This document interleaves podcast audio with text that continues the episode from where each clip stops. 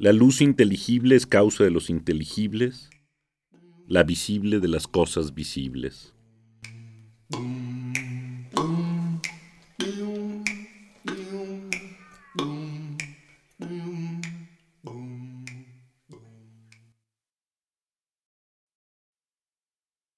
Responde el intelecto.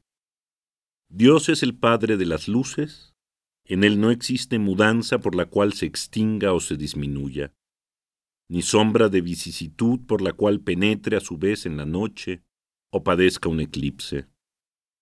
Responde de nuevo. Dios es luz en la que no existe tiniebla alguna, esto es, forma en la que nada es informe, también hermosura en la que nada es deforme. Dios ciertamente, tal como lo muestra el intelecto, que es su rayo, es luz invisible, infinita la verdad propia de cualquier verdad y causa de todas las cosas, y cuyo resplandor, o mejor aún, su sombra, es esta luz visible y finita, causa de las cosas visibles.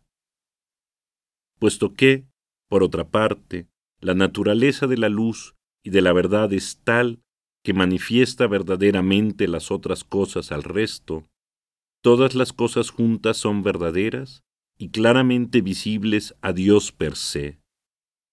Del mismo modo que si la luz visible, puesto que es fuente de los colores y lo visible, se contemplara a sí misma en tanto que es de todos los colores, y entonces viera en sí misma todos los colores y todas las cosas sensibles. Boom, boom.